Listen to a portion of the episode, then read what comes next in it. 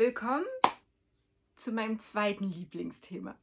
Ich habe es gestern schon gesagt, das war mein erstes Lieblingsthema. Heute kommt das zweite unglaublich wichtige und so wertvolle Thema, was ich dir verraten möchte, wie ich es geschafft habe, meinen Weg zurück in Richtung Gesundheit zu finden, im siebten schuffreien Jahr ein wirklich sehr glückliches Leben zu führen. Und das ist, wir müssen die Wurzel allen Übels finden. Ich glaube, du wirst da jetzt sagen, ja, klar, aber wie einfach ist denn das? Naja, einfach ist es halt wieder nicht. Obwohl vielleicht ist es einfach, aber nicht leicht. Oder leicht und nicht einfach, ich weiß es nicht. Also es ist jedenfalls nichts, was man so mit einem Fingerschnipp macht. Ja, sondern das ist auch was, was harte Arbeit bedarf. Und jetzt zeige ich, äh, zeig ich dir, ich äh, sag dir mal, wie wir dahin kommen. Hm.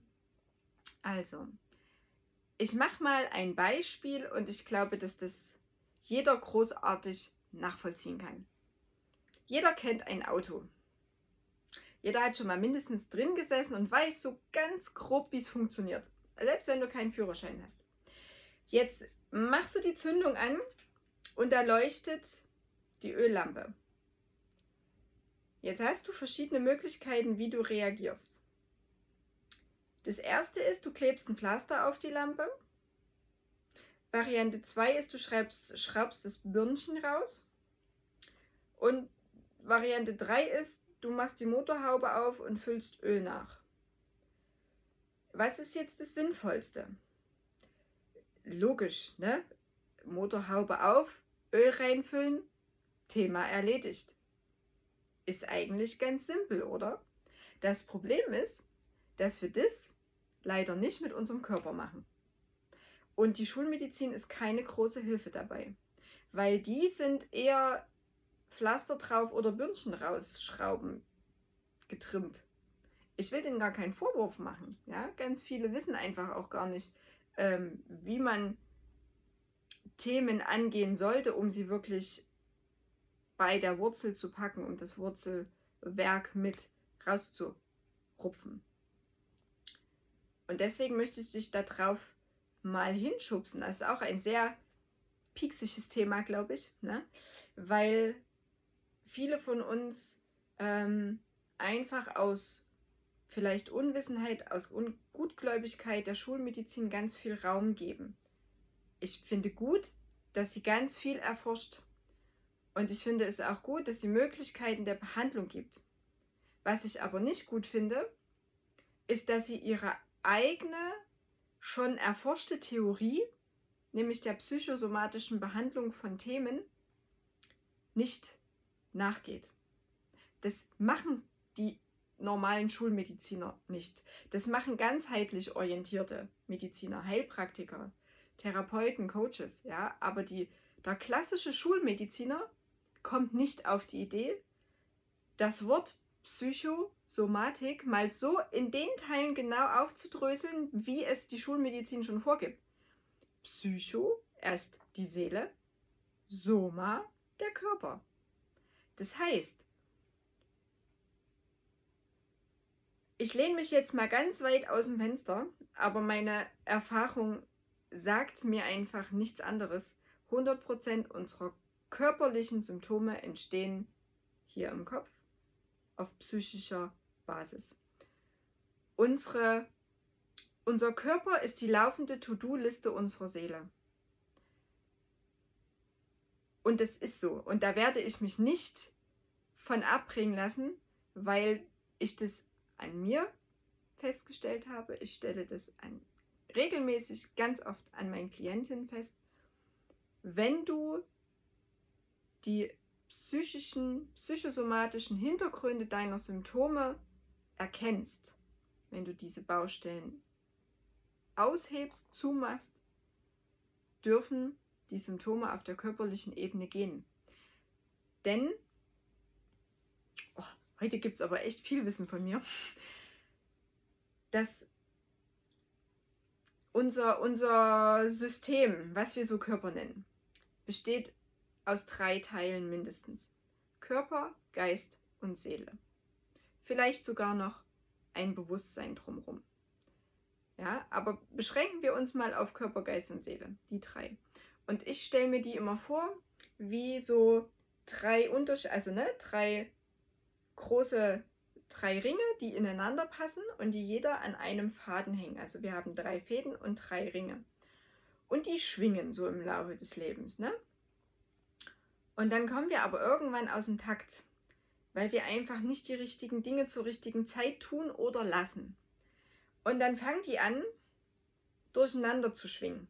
Sieht von außen vielleicht nett aus, macht dich aber krank. Und Ziel muss es sein, dich wieder in Balance zu bringen. Dass die zwar schwingen, aber gemeinsam im Takt, ja? Und das ist ganz, ganz wichtig. Und wann entstehen körperliche Symptome? Die körperlichen Symptome entstehen, wenn unsere Seele Aufgaben erkennt und wir die aber nicht lösen sondern wir die ignorieren. Vielleicht kriegen wir sie gar nicht mit, weil wir gar nicht mehr genau hinhören. Ne? Es ist so hektisch draußen, wir kriegen gar nicht beigebracht, wie wir auf unsere Seele hören können, wo da die Baustellen überhaupt sind. Wir wissen vielleicht gar nicht, wo sollen wir denn suchen. Es ist alles so, ne? Wir sind ja alle sehr verkopft groß geworden. Wir sind alle sehr in der Verstandesebene, was ja auch ganz nett ist. Aber wir sind eben mehr als nur unser Verstand und diese körperliche Hülle. Die körperliche Hülle reagiert nur mit Symptomen und das fängt beim Schnupfen an und das hört beim Krebs auf und alles dazwischen, genau die MS und alle Symptome, die wir haben, sind psychischer Natur. Wenn du das für Irrsinn hältst, darfst du das gerne tun. Meine jahrelange Erfahrung sagt mir, dass ich mit dieser Theorie recht habe. Für mich ist es äh, keine Theorie mehr, sondern Praxis, weil ich an mir meine Spastik wegbekommen habe, die Fibromyalgie weg habe, das Ameisenlaufen weg habe, die Empfindungsstörung weg habe, die Fatigue weg habe, die kognitiven Störungen weg habe, die Sehnerventzündung weg habe. Sind jetzt keine kleinen Symptome. Ne? Es ist jetzt, ich sag mal ganz böse, es war nicht nur ein Kribbeln im Daumen, sondern ich konnte wirklich nicht mehr alleine laufen. Ich gehe jetzt mit meinem Kind aufs Trampolin springen. Und außer dass ich konditionell vielleicht nicht mithalten kann, äh, habe ich körperlich keine Einschränkungen davon getragen. Ja? Das heißt, wenn du die Baustellen findest und diese ausräumst, dann kann der Körper heilen, weil dann braucht er diese, diese Warnsymptome ja nicht mehr und was anderes ist es nicht. Natürlich kommt es immer darauf an, ja, was du deinem Körper zur Verfügung stellst an Baustein, ähm, damit er heilen kann. Es geht natürlich auch ganz oft nach Jahrzehnten der Symptomatik einfach nicht mehr, dass eine hundertprozentige Heilung eintritt. Aber ich sag mal ganz vielen, gerade mit remittierender MMS, äh, mit remittierender MS, ist es ja äh, schon viel gedient, wenn der Status quo wenigstens erhalten bleiben würde. Ja? Und das schaffst du eben nur, wenn du wirklich deinen Themen auf den Grund gehst.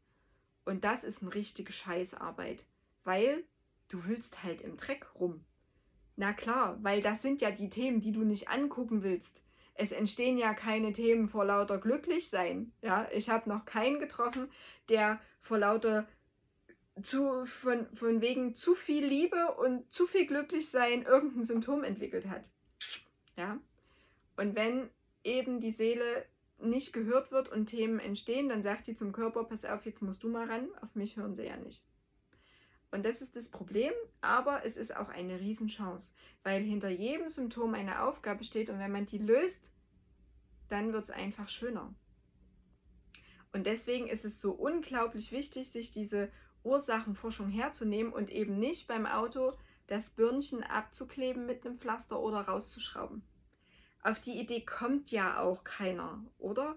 Also wer kommt denn bitte beim Auto auf die Idee, ich klebe da mal ein Pflaster drauf, weil die Öllampe leuchtet. Ne? Aber bei unserem Körper machen wir es. Und da ist jetzt ein Riesenumdenken deinerseits notwendig und ich glaube auch ein ganz großes Sacken lassen. Und das machen wir jetzt. Wir lassen das für heute mal sacken. Aber es geht morgen schon weiter mit dem nächsten ganz spannenden Video.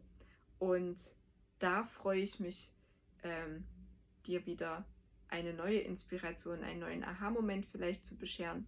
Kommentiere gerne unter dem Video, was du darüber denkst, ob du schon selbst Erfahrungen diesbezüglich gemacht hast.